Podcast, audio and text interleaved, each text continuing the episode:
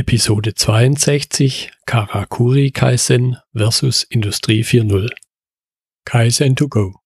Herzlich willkommen zu dem Podcast für Lean-Interessierte, die in ihren Organisationen die kontinuierliche Verbesserung der Geschäftsprozesse und Abläufe anstreben, um Nutzen zu steigern, Ressourcenverbrauch zu reduzieren und damit Freiräume für echte Wertschöpfung zu schaffen. Für mehr Erfolg durch Kunden- und Mitarbeiterzufriedenheit höhere Produktivität durch mehr Effektivität und Effizienz an den Maschinen, im Außendienst, in den Büros bis zur Chefetage. Heute habe ich Professor May von der Hochschule Ansbach bei mir im Gespräch. Er ist akademischer Direktor des CETPM. Hallo, Herr May. Ja, grüße, Herr Müller. Schön, dass Sie dabei sind. Jetzt würde ich zum Start einfach vorschlagen, sagen Sie ein, zwei Worte über die Hochschule, über das CETPM und natürlich auch über sich als Person.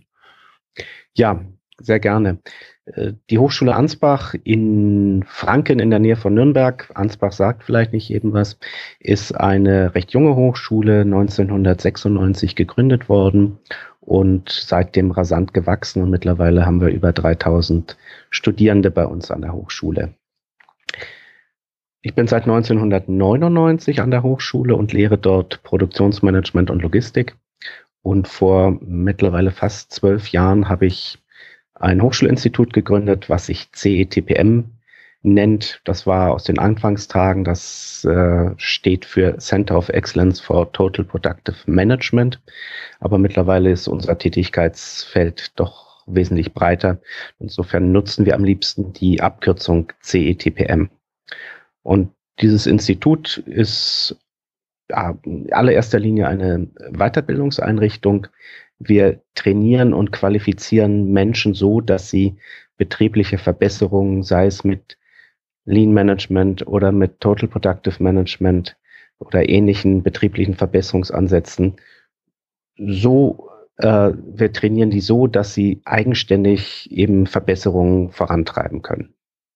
Mhm.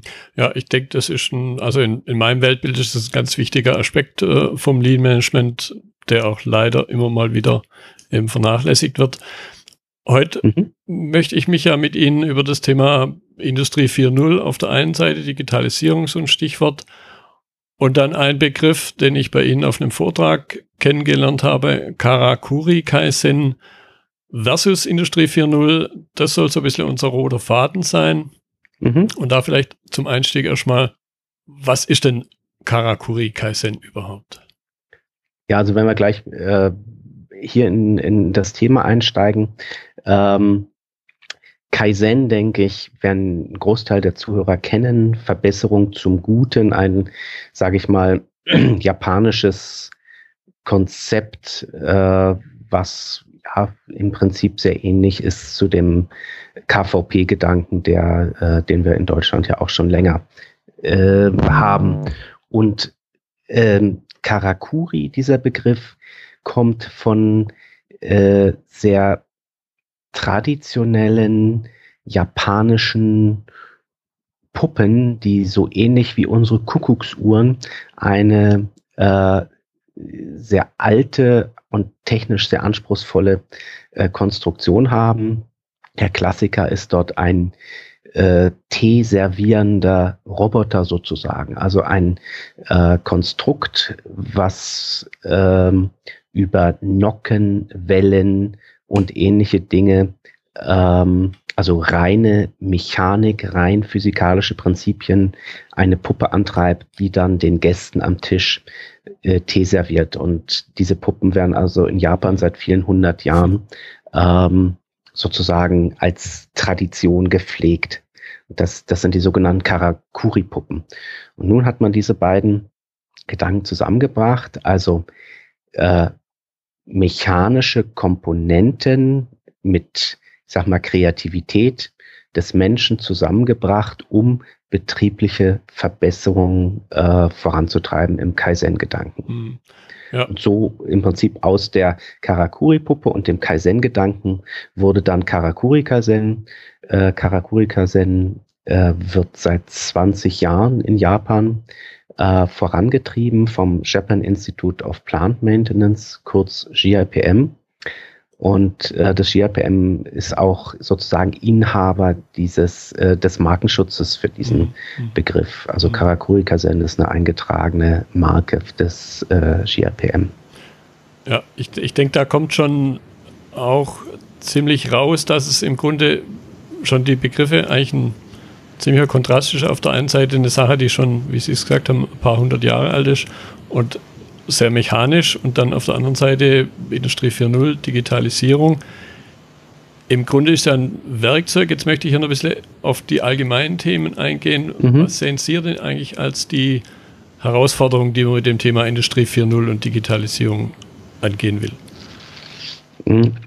Die größte Herausforderung für, ähm, ich sag mal, Großteil der Betriebe wird es überhaupt erstmal sein, aus dem Marketinggetrommel der ganzen Hardware-Anbieter, Software-Anbieter und äh, sonstigen Protagonisten dieses Themas die wirklich wichtigen Dinge rauszunehmen.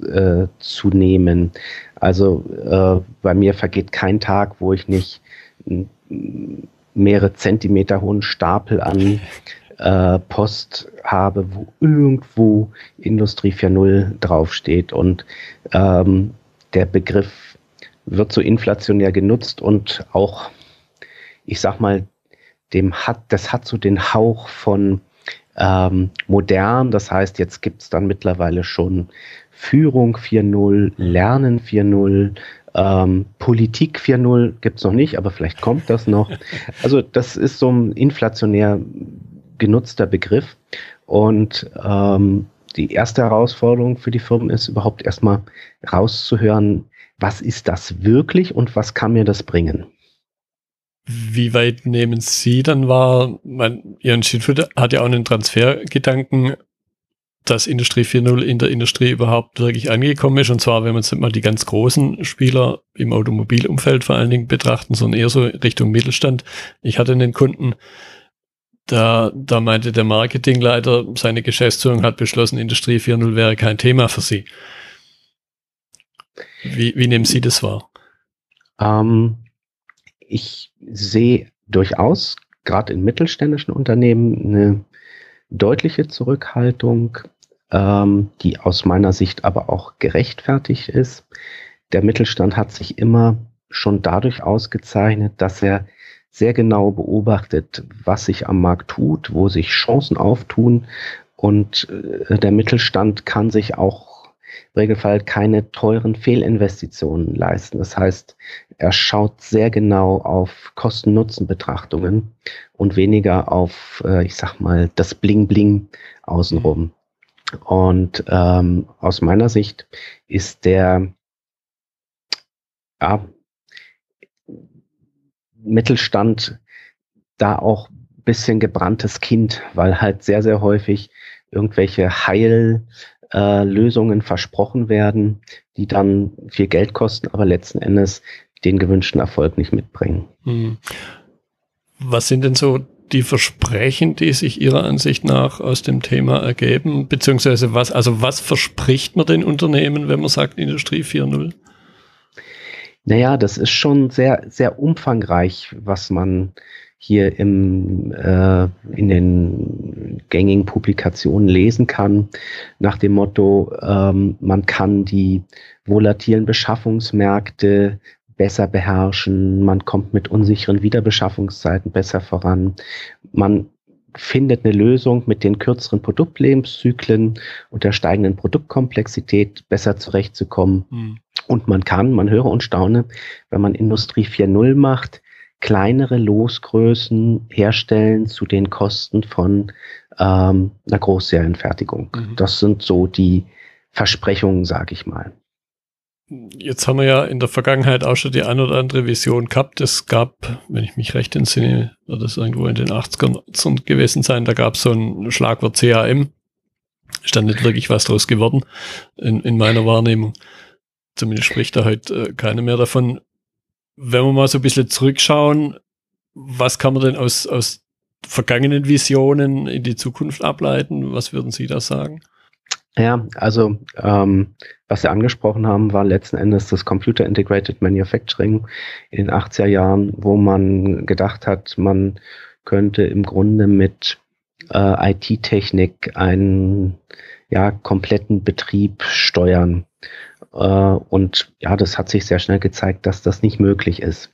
Jetzt wird mehr oder weniger ein Restart versucht, ähm, indem man sagt, ja, wir haben jetzt neue äh, Möglichkeiten, wir haben eine viel höhere Rechnerleistung, wir haben äh, bessere Möglichkeiten der Vernetzung. In 18 Jahren gab es das Internet in der Form, wie wir es heute kennen, noch nicht sagt man, ja, da gibt's völlig neue Möglichkeiten und deswegen klappt das dieses Mal also. Und außerdem äh, würde man den Mensch jetzt in den Mittelpunkt stellen. Also findet sich immer wieder, ähm, aber das ist für mich auch nur, ich sag mal, ein, ein Lippenbekenntnis. Hm. hm. Ja, das fand ich jetzt ein äh, gutes Stichwort. Das möchte ich auch gleich noch aufgreifen. Mensch im Mittelpunkt ist die eine Sache, aber man hört ja immer wieder und liest auch immer wieder schon so ein bisschen Teufelsbild an die Wand gewalt, Mensch gegen Roboter, andererseits aber auch mit dem Roboter. Wie nehmen Sie das wahr? Ja, also der, ich, ich glaube, das ist immer noch so eine Fantasie, was vielen, insbesondere sage ich mal, Ingenieuren im Kopf rumschwebt. Ähm, wir haben eine Fabrik, die sich komplett selbst steuert, wo es keine Probleme gibt. Und äh, da, die ist so weit automatisiert, dass wir annähernd keine Menschen mehr brauchen. Äh, das ist aber ein, ein Trugbild. Das ist ein totales Trugbild, weil ähm, eine Produktion ist ein hochkomplexes soziodynamisches System und das lässt sich eben nicht mit äh, Algorithmen oder Robotern steuern, ja, sondern äh, dazu brauche ich Menschen, die im Prinzip Problemlösungskapazität haben und die in der Lage sind, schnell auf Veränderungen zu reagieren. Maschine hat eine Störung, Qualitätsproblem taucht auf oder ähnliches mehr. Und ähm, die, dieses, diese Vision, dass eine Fertigung sich selber steuert über cyberphysische äh, Systeme mit entsprechenden Algorithmen, über Auswertung von Big Data, äh, also großen Datenmengen, um dort drin Zusammenhänge zu finden, das ist eine Illusion. Das wird nicht so nicht passieren. Mhm. Und dann haben wir ja immer mal wieder so Effekte, wie ich das von dem Kunden kenne, der auch ein wunderbares ERP-System hat. Und dann werden die Fertigungsaufträge ausgedruckt und Stift und Papier mal noch schnell eine Änderung gemacht. Ja, ja, also da, jetzt müssen wir vielleicht auch mal ein bisschen, bisschen weiter noch ausholen. Ähm, ich darf auch erfreulicherweise viel in Betriebe reinschauen, gucke mir auch immer sehr interessiert an, was, was die da dort so machen. Und ähm, wir müssen auch der Realität mal ins Auge schauen. Ein Großteil der deutschen mittelständischen Betriebe ist noch gar nicht so weit, sich mit solchen Themen zu beschäftigen. Äh, Stammdaten sind nicht sauber gepflegt, Standards nicht eingeführt, ähm, ist noch nicht mal irgendwo ein strukturiertes Arbeitsumfeld mhm. vorhanden, Prozesse sind nicht stabil. Äh, wie will ich dann ähm, ein, ich sag mal, Algorithmus äh, basierendes System darauf aufbauen? Das heißt, bevor wir uns mal mit den realistischen Möglichkeiten beschäftigen, mit dem, was durch Industrie 4.0 und die Gedanken dahinter möglich ist, müssen wir in den meisten Betrieben in Deutschland erstmal die Hausaufgaben machen. Äh, die Ideen von Lean Management und Total Productive Management umsetzen, äh, Verschwendung und Verluste aus den Betrieben heraus machen, weil es, es wäre durchaus möglich, schlechte Prozesse zu digitalisieren. Aber das macht ja überhaupt keinen Sinn. Mhm. Und das, das heißt, erst Hausaufgaben machen und dann können wir mal versuchen, einen realistischen Blick auf das zu werfen, was Industrie 4.0 tatsächlich für die mittelständische Industrie bedeutet. Hm. Ja, und ich glaube, an der Stelle, so hatte ich Sie auch in dem Vortrag verstanden und das möchte ich da jetzt noch ein bisschen vertiefen, an der Stelle kann man dann eben parallel dazu, ich würde nicht immer ersatzweise sagen, aber parallel dazu eben auf das Karakuri Kaizen wieder eingehen, weil der mit ganz anderen Mitteln gearbeitet wird. Ja, also gehe ich auf das Karakuri Kaizen komme ich gern nochmal drauf zurück. Mir ist es wichtig, äh, nicht als technikfeindlich dazustehen. Äh, wenn man sich anschaut, wie beispielsweise vor 30, 40 Jahren Automobile produziert worden sind und wie sie heute produziert werden, dann sieht man, welch enormen Fortschritt die Automatisierung gemacht hat. Und wir könnten die Autos heutzutage allein aus technischer Sicht überhaupt nicht mehr herstellen, wenn wir sie noch so herstellen würden wie 1973 ein VW Käfer. Also, und das ist auch erforderlich, um wettbewerbsfähig zu bleiben. Aber was hier versucht wird zu vermitteln ist, vernetze deine Maschinen und du bist alle sorgenlos, also mhm. ganz vereinfacht gesprochen. Was völlig außer Acht gelassen wird, ist, dass wenn ich in die Digitalisierung investiere, also höhere Automatisierungsgrad durch Roboter, ähm, höhere Kosten durch Sensoren, durch Vernetzung der Maschinen etc. pp, dass mir natürlich die Fixkosten steigen. Das heißt, das muss ich irgendwo auffangen.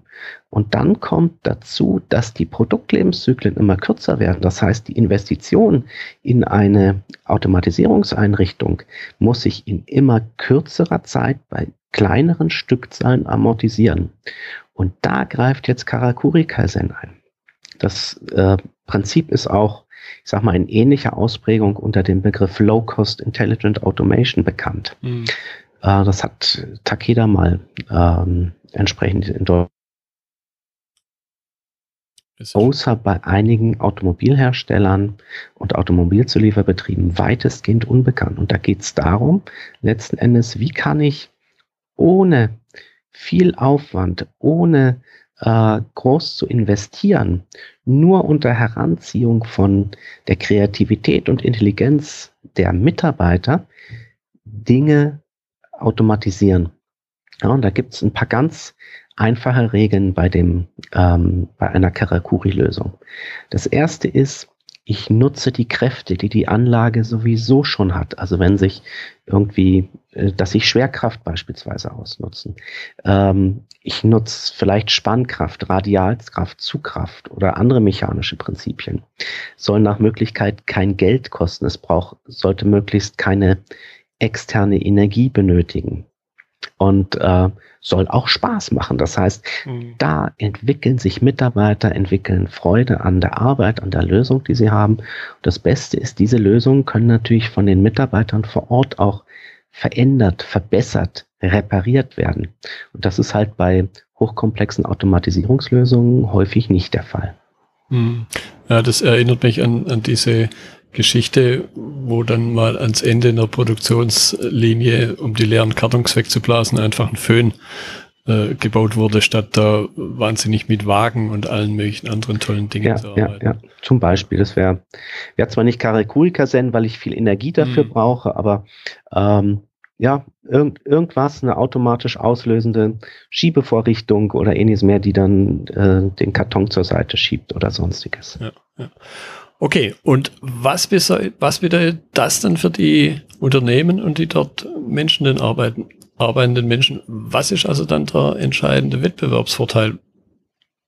Also, ähm, vielleicht noch ganz kurz dazu.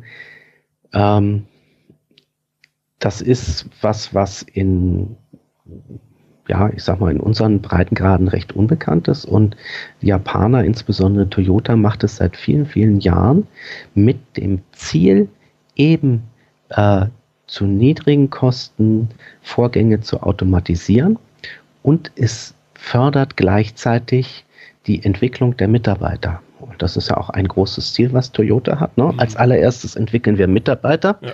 und ähm, dann kommen halt mehr oder weniger ähm, zufällig noch Autos äh, mit raus. Also ganz so ist es nicht, aber ja. so ein bisschen überspitzt formuliert.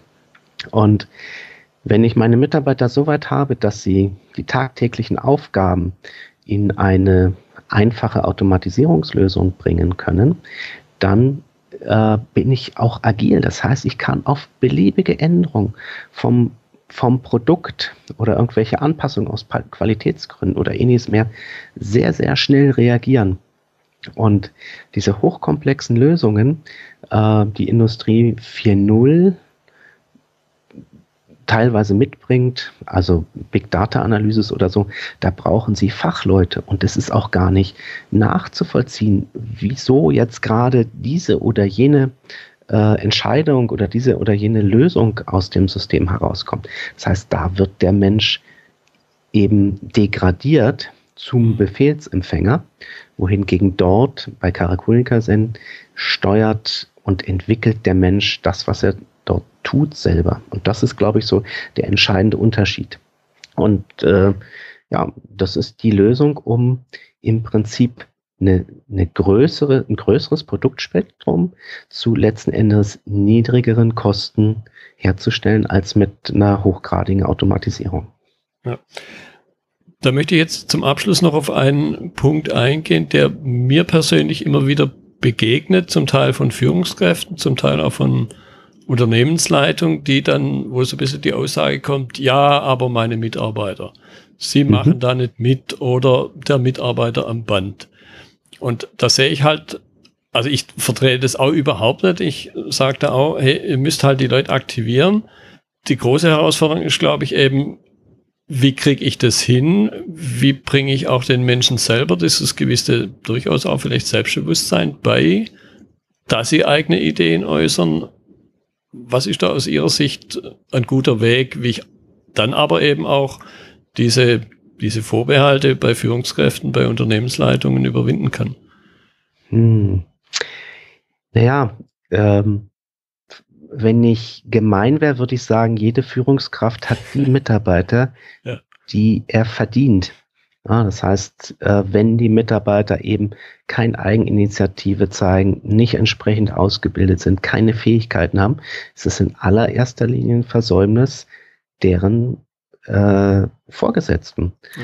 Denn ähm, dann brauchen die sich auch, also wenn ein, eine Führungskraft jammert, die können nichts, die sind nicht interessiert daran, dann hat es eben die Führungskraft im Vorfeld nicht geschafft, äh, hier entsprechend die richtigen Weichen zu stellen. Und meine Erfahrung ist, äh, mit Karakurika sind, aber auch mit allen anderen äh, Ver Änderungen im Shopfloor, wenn die Leute merken, dass es für sie einen positiven Effekt hat, dass es Spaß machen kann, dass sie äh, Dinge entwickeln können oder Ziele erreichen können und so stolz werden, dann laufen die auch. Das heißt, das ist überhaupt nicht das Problem. Das Problem, was wir in vielen Bereichen tatsächlich nach wie vor haben, ist ähm, insbesondere im mittleren Management. Mhm. Ja, kann ich nur unterstreichen. Und ich, bis auf Ihre Aussage dachte ich dann fast manchmal, äh, ich bin der Einzige, der dieser Meinung ist. Von da bin ich. Nein, nein, das, das berühmt, ist, ja. das ist so. Und deswegen haben wir auch bei uns ähm, jetzt zum, zum neuen, ich sag mal, Akademiejahr auch eine spezielle Ausbildungsreihe etabliert. OPEX Leadership nennt sich das, äh, wo wir uns speziell auf das mittlere Management fokussieren, um diesen Führungskräften äh, ihre neue Rolle beizubringen, weil sonst klappt Lean oder TPM mhm. oder Operational Excellence, wie auch immer wir das nennen, nicht.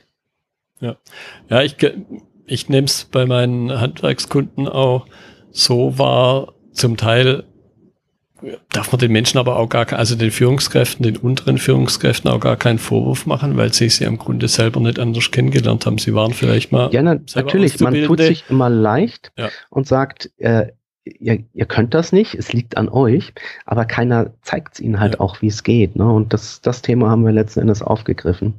Ja. Ähm, weil wir das so oft bemerkt haben, dass es an dieser Stelle klemmt. Ja, also wir haben so ein Modell ähm, der Führungskraft als Trainer, Coach und Motivator. Das heißt, die Führungskraft muss dafür sorgen, dass der Mitarbeiter oder die Mitarbeiterin ihre Sachen tun kann. Zweitens, dass sie Lust darauf hat, also motiviert dafür ist. Und das dritte ist, dass der Mitarbeiter oder die Mitarbeiterin es darf. Mhm. Und am Dürfen scheitert es meistens, ja, dass keine Zeiten eingeräumt werden, dass immer andere Dinge wichtiger sind, äh, dass man ja dass die äh, Führungskräfte Angst vor Machtverlust haben, ja. wenn auf einmal andere Leute die Probleme lösen, die sie bisher gelöst haben und, und ähnliche Überlegungen mehr. Hm. Ja, und ich denke, man muss dann auch da nochmal einen Schritt nach oben gehen zu den Führungskräften der Führungskräften und, und denen halt klar machen, dass ich damit nicht geboren werde. Ich äh, wache nicht morgens auf und kann das plötzlich. Ganz genau. Ich muss mhm. es lernen. Ja, ganz genau so ist das. Ja, und dann geht's dann eben zum Schluss dann dorthin, wo, glaube ich, wir beide der Meinung sind, wo alles beginnen muss, nämlich bei der Unternehmensleitung. Und wenn es von dort halt nicht wirklich unterstützt wird, dann wird's auch weiter nach unten nicht funktionieren. Ja, wobei, ich sag mal, die Menschen, die, die bei uns ähm, zu, zu einer Weiterbildung kommen, da ist meistens das Top-Management schon überzeugt und mhm. weiß, was es will. Ähm, und macht im Grunde auch das Richtige und bildet Leute aus. Aber ähm, ich sag mal so, in der Mitte sozusagen bewegt sich relativ wenig und äh, daran scheitert es aus meiner Sicht. Also viele Unternehmenslenker, ähm, sage ich jetzt mal so pauschalisierend, haben schon verstanden, welche wichtige Rolle sie haben. Teilweise auch, haben sie auch Schwierigkeiten, das auszufüllen, vorzuleben, aber ähm, ja, es geht von oben nach unten durch, muss ein Verständnis äh, dafür vorhanden sein und dann klappt das auch. Ja, und eben alle gemeinsam. Richtig. Gut, prima. Herr May, ich danke Ihnen für Ihre Zeit. Jetzt haben wir knappe halbe Stunde. Da waren ein paar spannende Aspekte mit drin. Wasser auf meine persönlichen Mühlen. Ich, Sehr schön. Freut mich, wenn es Ihnen gefallen hat. Ja, ich denke, es wird auch den Zuhörern gefallen haben. Ich werde dann noch ein paar Informationen in den Notizen unterbringen. Mhm. Und ja, ich danke Ihnen und an der Stelle einen schönen Abend. Das war die heutige Episode im Gespräch mit Professor Mai zum Thema Karakuri Kaizen versus Industrie 4.0. Wenn Ihnen die Folge gefallen hat, freue ich mich über Ihre Bewertung bei iTunes. Notizen und Links zur Episode finden Sie auf meiner Website unter dem Stichwort 062. Ich bin Götz Müller und das war Kaizen2Go. Vielen Dank fürs Zuhören und Ihr Interesse. Ich wünsche Ihnen eine gute Zeit bis zur nächsten Episode. Und denken Sie immer daran, bei allem, was Sie tun oder lassen. Das Leben ist viel zu kurz, um es mit Verschwendung zu verbringen.